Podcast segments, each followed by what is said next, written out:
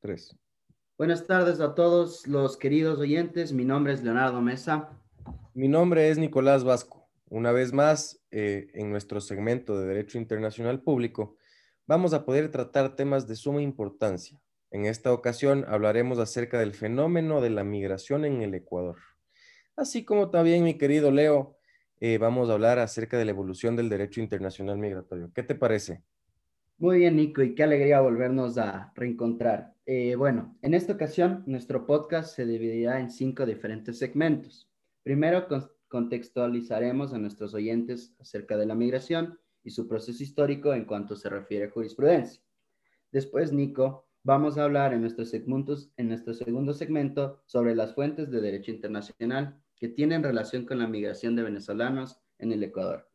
Consiguientemente, mis queridísimos oyentes, hemos asignado al tercer espacio para identificar a los sujetos de derecho que son protagonistas dentro de esta temática. Y siguiendo a este segmento, se relacionarán las normas internacionales con respecto al marco jurídico ecuatoriano.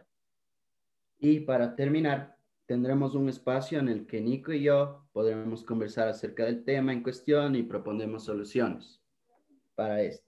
Empecemos. Por lo tanto, ¿qué es la migración? Es un fenómeno que ha venido dándose a lo largo de la historia y se relaciona con el criterio de Francisco de Vitoria. A ver, Leo, perdóname que te interrumpa desde la primera línea.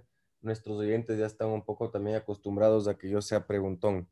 Pero, a ver, ¿quién es este tal Francisco de Vitoria y cuál es su criterio? ¿Cuál era su criterio frente a este tema? No se preocupe, pregunte nomás lo que quiera.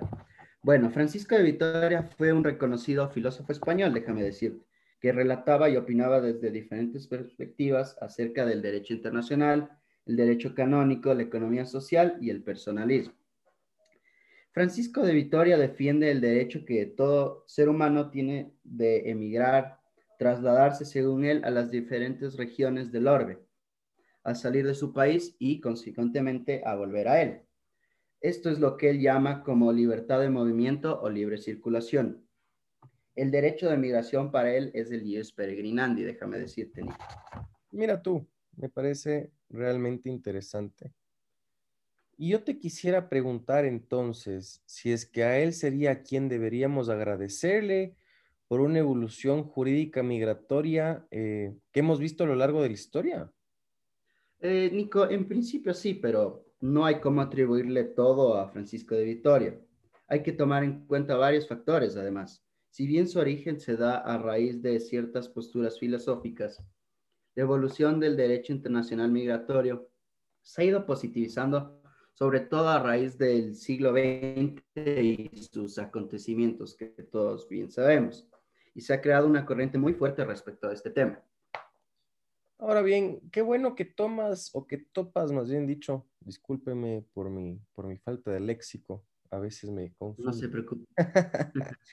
Pero yo creo que es el punto perfecto para analizar esta evolución de la que me has comentado brevemente. Sobre todo, como tú bien decías, eh, el derecho internacional migratorio ha tenido fundamento y origen desde el inicio de las sociedades.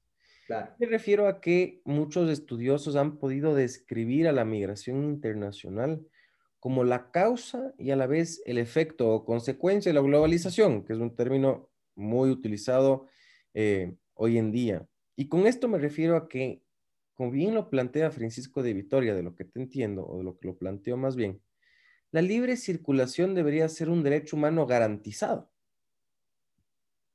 Así es, querido, pero tampoco hay que olvidarse que la globalización, al igual que la mayoría de terminologías jurídicas y sociales, son evolutivas, se encuentran en constante movimiento.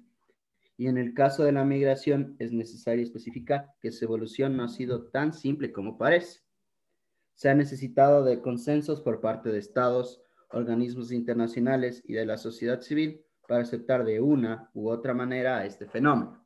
En eso estoy 100% de acuerdo contigo. 100%.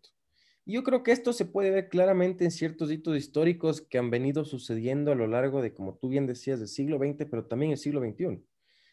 Por ejemplo, en el 42, 1942, se aprobó este programa Bracero, que permitió la entrada de, si no me equivoco, más de 4.5 millones de agricultores mexicanos a los Estados Unidos por más de 22 años.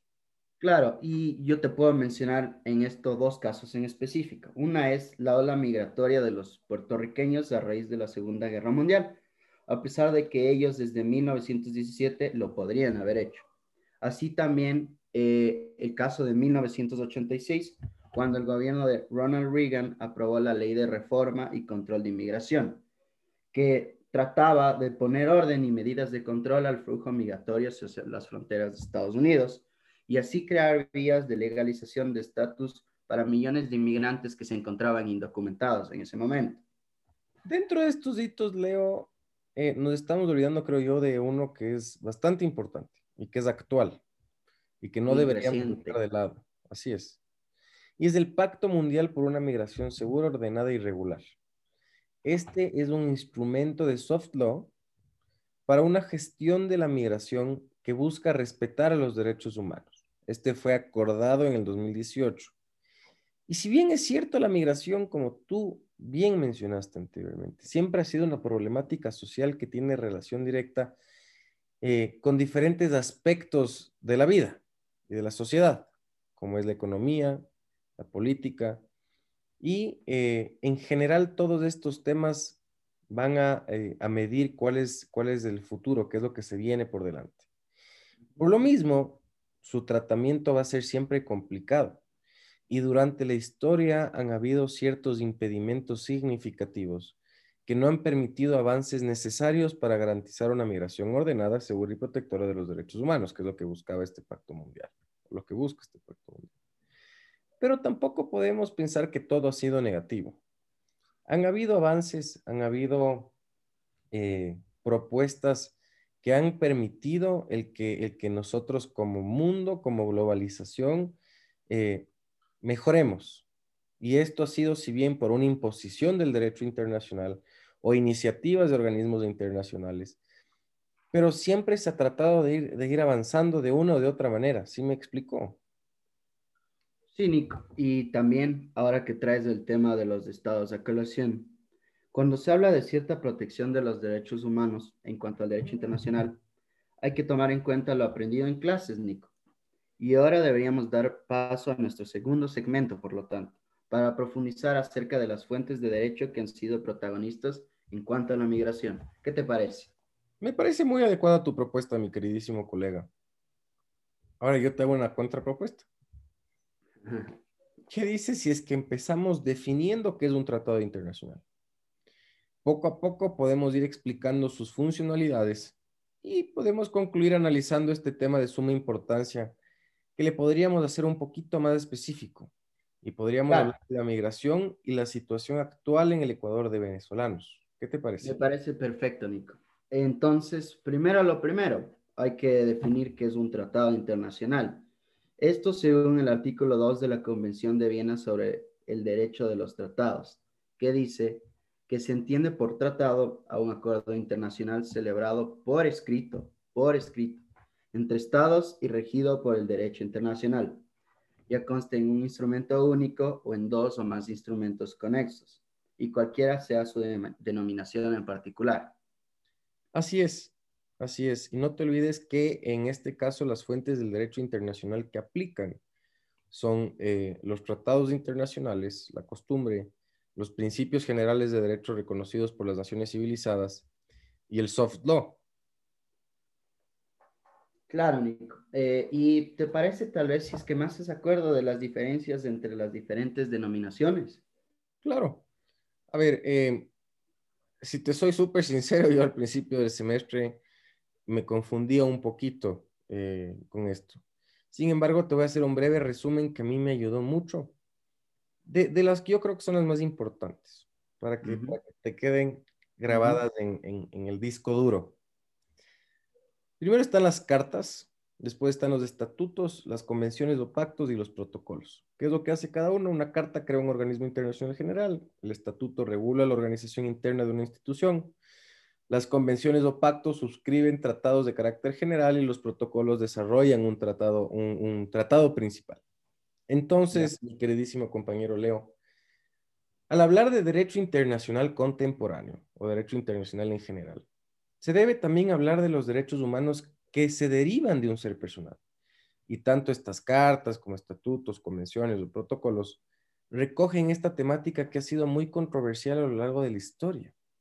Entonces, por esto mismo se podría decir que los derechos deberían ser independientes de su permanencia legal o ilegal en el país con relación al tema que estamos topando, que es la migración. Además, eh, sin estos derechos, las personas que ya se encuentran en un estado de vulnerabilidad, es decir, la mayoría de migrantes, estarían totalmente desamparadas por el derecho internacional. Entonces, Nico, eh, creo que es momento de que hagamos una pequeña aclaración, si te parece, antes de adentrarnos aún más en un análisis profundo, amigo. Los derechos migratorios amparados por los derechos humanos y el derecho internacional contemporáneo no son los mismos que los que se refieren al hablar de refugiados. Así ¿Con esto qué me refiero? Por ejemplo, la Convención de Ginebra, la Declaración de Cartagena y otros instrumentos son tratados, convenios y declaraciones en las que se define al estado de refugio de una persona. Además, dan lineamientos para lo mismo a pesar de que sí intervienen respecto de la migración. Entonces, colega, Ahora es el momento de distinguir entre los sujetos de derecho que participan activamente dentro de nuestra programática. Como sabemos y como Hugo nos enseñó, los estados participan activamente dentro, los estados evidentemente son los únicos, perdóname, sujetos plenos de derecho internacional. Y por lo mismo, obviamente, son quienes participan en esta causa. Pero además, en el Ecuador y en general, podemos identificar eh, diferentes actores del derecho internacional que participan eh, dentro de esferas en las que se les puede atribuir efectivamente subjetividad internacional. ¿Qué quiero decir con esto? Que estos actores podrían acudir a diferentes cortes internacionales para solicitar reclamaciones, así como son destinatarios también muchas veces de normas jurídicas internacionales. Sí, yo creo que lo que tú querías decir cuando te trabaste un poco que también me pasa a mí más eventualmente que a ti, eh, es que, a ver, primero, claro, los sujetos del desarrollo jurídico no solo son los estados, sino que existen otros actores que son parte del sistema. Nosotros los seres humanos deberíamos mantener una relación jurídica frente al Estado.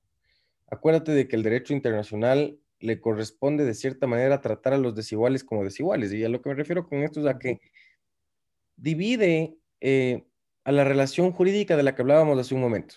Es decir, por una parte están los estados y por otra parte está el ser humano individual. Entonces, yo creo que más bien lo que deberíamos hacer ahorita para no divagar tanto es enfocarnos en dialogar ahora sí en los avances que han tenido, que han habido más bien, discúlpame, que han habido sobre todo en estos últimos 20 años, que han marcado un antes y un después en nuestro país con respecto de eh, el tema migratorio. ¿Qué opinas? Este tema me parece maravilloso, Nico, porque hay unas cosas que solo se encuentran aquí en el Ecuador. Pero bueno, en nuestra constitución se establece de manera clara en el artículo 13 que los extranjeros gozarán de los mismos derechos que los ecuatorianos. ¿Qué quiere decir? Que por regla general la igualdad debe primar, tanto de manera formal, es decir, igualdad ante la ley, como material. Con material te refieres a que todos deberían tener este acceso a la educación y a la salud, ¿verdad? Sí, exacto, y otros derechos sociales. Entiendo, y sabes que bueno, para complementar esto, también creo importante mencionar y que nuestros oyentes sepan que su constitución esclarece la postura que tiene el Ecuador frente a la migración, desde mi punto de vista. Y también eh, dictamina que el principal deber del Estado es respetar y hacer respetar los derechos humanos. Muchos de estos se establecen no solo en nuestra constitución, sino que también en ciertos instrumentos internacionales, mismos que ya hemos mencionado, pues bueno, mi querido Leito, en el segundo y en el tercer segmento de este espacio, que nos podríamos haber quedado horas, ¿no? Claro. Y querido amigo, también hay que acordarse, además, que los derechos incluidos en los instrumentos internacionales de derechos humanos, según el artículo 11, numeral 3 de nuestra Constitución, son de directa e inmediata aplicación por y ante cualquier juez, tribunal o autoridad. Imagínate ese rango. A ver, mi querido Leito, aquí hay un tema que tú sabes que a mí me fascina la política. Una persona apasionada por la política y que analiza mucho cuáles han sido los movimientos eh, que han hecho los diferentes actores políticos y asimismo eh, que analiza la razón del por qué. Y que hay algo bien interesante y es que Rafael Correa Delgado, y no quiero ahorita decirte mi opinión respecto del tema porque estoy en un punto que no, no quisiera cambiar el, el, el, giro de, esta, de este podcast, pero él desarrolló un plan de políticas migratorias del Ecuador que planteaba como objetivos principales, primero, proteger a los derechos humanos, segundo, proteger a los ecuatorianos en el exterior, y tercero, combatir el tráfico ilícito de migrantes y de trata de personas.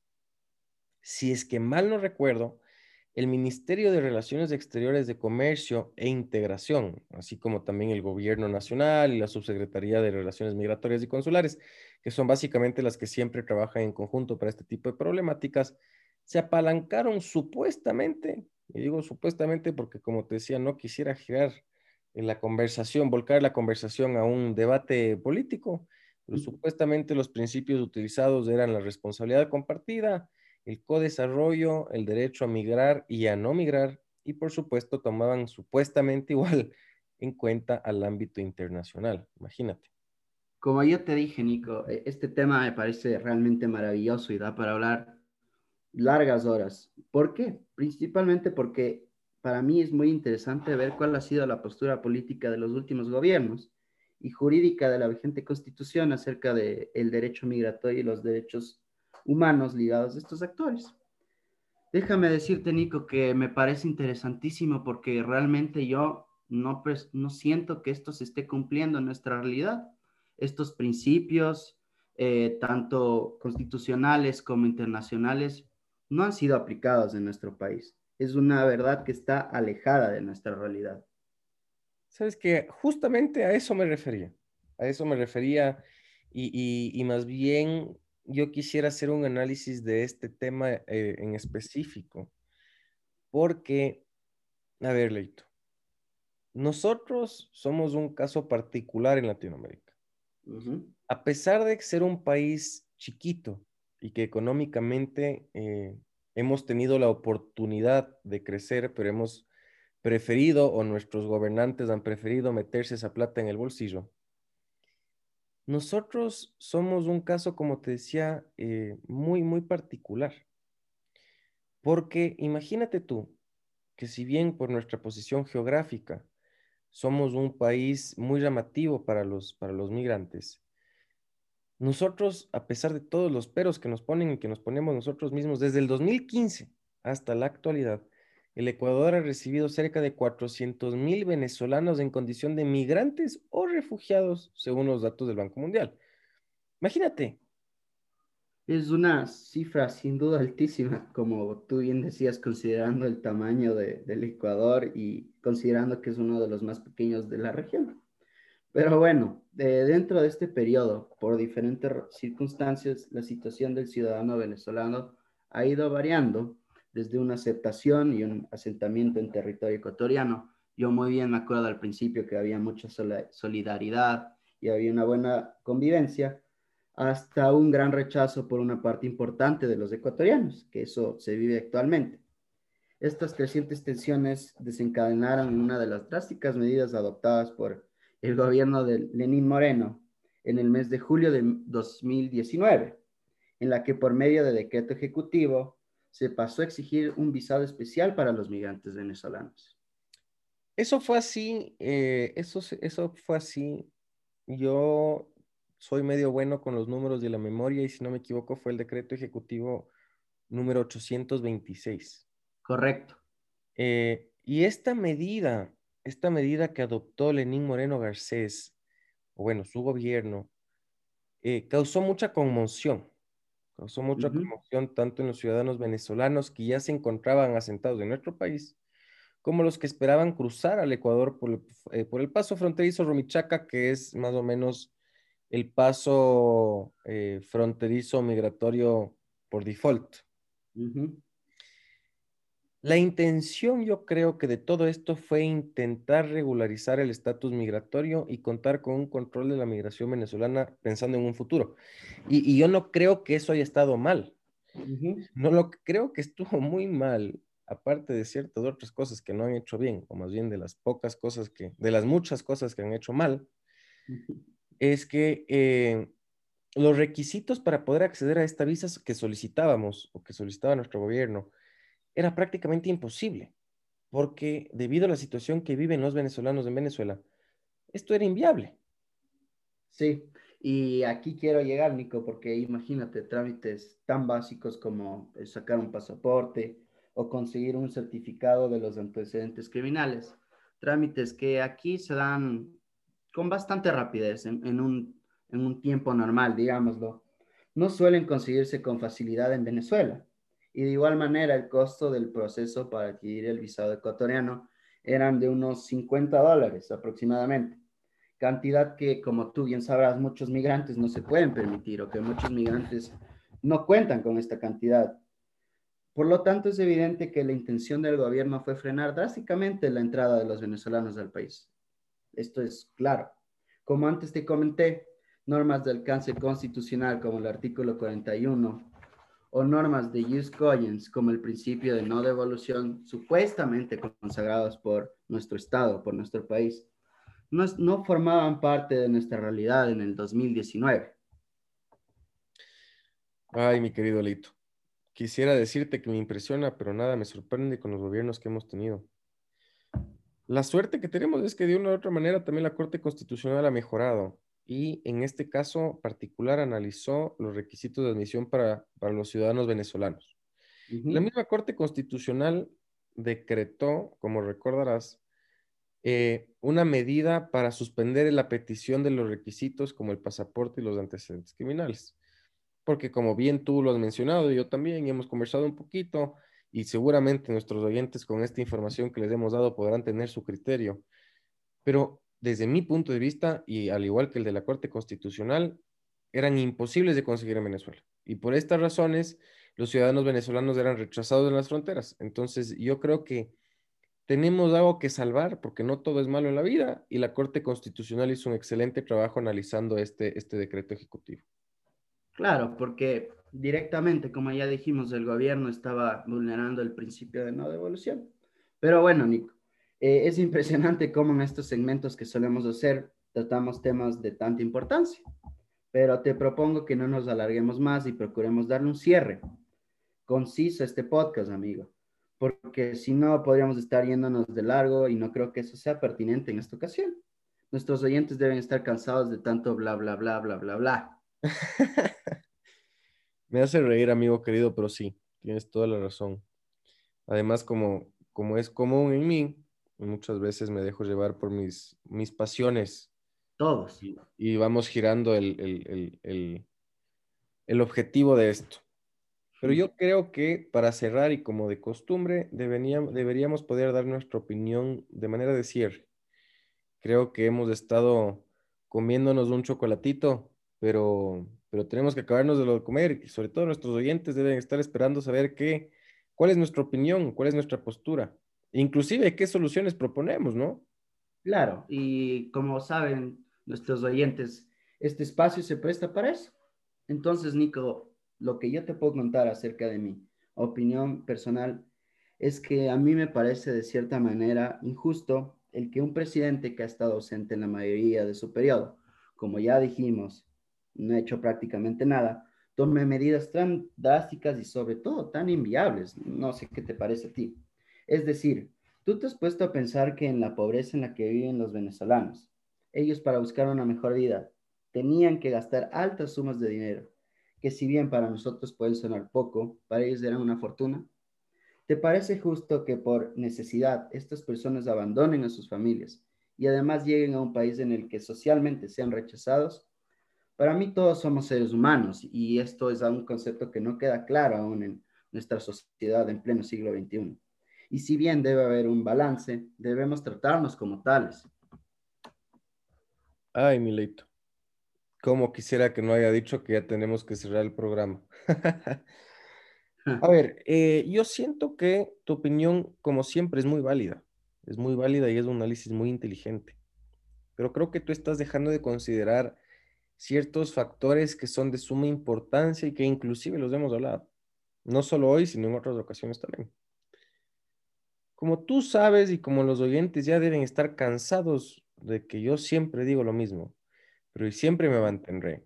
en que nosotros estamos acostumbrados a vivir en una utopía.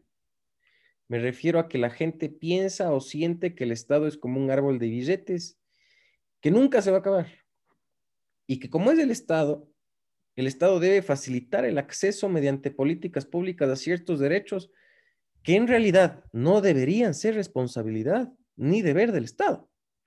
Es decir, las personas que buscan una mejor vida deberían cumplir con ciertos requisitos para poder entrar de manera legal al país de destino.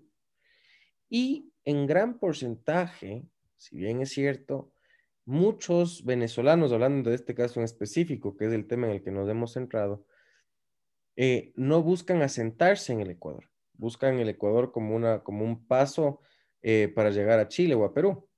Pero, Leito querido, ¿por qué nosotros tenemos que garantizar ciertas cosas que ni su mismo país lo está haciendo? En lo que sí estamos de acuerdo, querido amigo, es en el que los estados dentro de su plan de trabajo deberían considerar esta problemática, que es real, que es real, pero no deberían dejar de lado la realidad por la que está pasando el país, por la que este país está atravesando, en este caso el Ecuador. Entonces, muchos aspectos que considerar. Sí, eh, es lo que yo te dije y quiero volver a remarcar porque creo que es algo que no se ha evidenciado, no se ha tomado en cuenta, no se ha tratado así, que los migrantes al fin y al cabo son seres humanos iguales a nosotros. Somos seres humanos porque todos podemos migrar, ¿no? Es una afirmación que incluso puede parecer repetitiva, pero no lo es, ya que todos poseemos al igual un conjunto de derechos fundamentales, universales e irrenunciables estos derechos, que bien los llamamos derechos humanos, son una expresión de nuestra dignidad personal y los estados no deberían concedernos, sino más bien reconocer y proteger. Aparece con claridad que los sujetos de tal desarrollo jurídico no son solo los estados, como ya dijimos antes. Existen otros actores. Y parece, Nico, que tal vez te has olvidado un poco de todo lo que tú mismo has mencionado en esta oportunidad. Me refiero a que el derecho internacional, tanto como a los estados les corresponde tratar a los desiguales como desiguales, lo que se presenta cuando los sujetos de tal relación lo son. Por una parte, los estados y por otra, el ser humano individual. Para concluir, Nico, lo adecuado sería implementar políticas públicas reales y en eso estamos muy de acuerdo, porque lo que se ha hecho son cosas, como ya dijimos, inviables, cosas que se pretenden implantar de un día para el otro pero estas políticas públicas reales no deberían desamparar a nadie. Además de, por supuesto, incentivar al conjunto de sujetos de derecho a indagar más y, consecuentemente, proponer soluciones que sean viables para un bienestar social. Y como alguna vez nos dijo el gran Juan Pablo Aguilar, ya por allá en nuestro lejano primer semestre, llegar a este punto de equilibrio entre los estados y la sociedad. Definitivamente me has dejado con muchas cosas que decir. Y te propongo que dentro de este espacio, en nuestra, en nuestra siguiente emisión, profundicemos un poco más respecto de las políticas públicas, del Estado y la sociedad. Pero por favor, en esa ecuación, ¿qué te parece si es que hacemos una introducción un poco más corta y debatimos un poco más? Estamos, vertimos nuestras opiniones de una manera un poco más profunda, tal vez. Claro, no se preocupe. Me parece perfecto. Una propuesta y, acepta, y, que tú me hayas aceptado, te tomo, bueno, ahora estamos por medios telemáticos, pero te tomo la palabra de que esto vaya a pasar. Queda anotado. Anotado. Perfecto. nuestros oyentes igual tienen que estar pendientes. Eh, y, y bueno, ahora sí podemos dar por terminado nuestro programa del día de hoy. Esperamos que haya sido su interés este programa. Nos vemos en nuestra siguiente misión y como siempre decimos y cerramos, como decía el chavo, nos vemos a la misma hora y en el mismo canal. Que tengan una buena noche, mi querido Leito. Cuídese mucho. Saludos en casa, a la familia, al perro, al gato, al elefante, a todo el mundo. Muchas gracias, mi Leín. Un buen feriado, Niquito. Y como dice Hugo, chau, chau, chau, chau, chau. Chau, chau, chau. chau.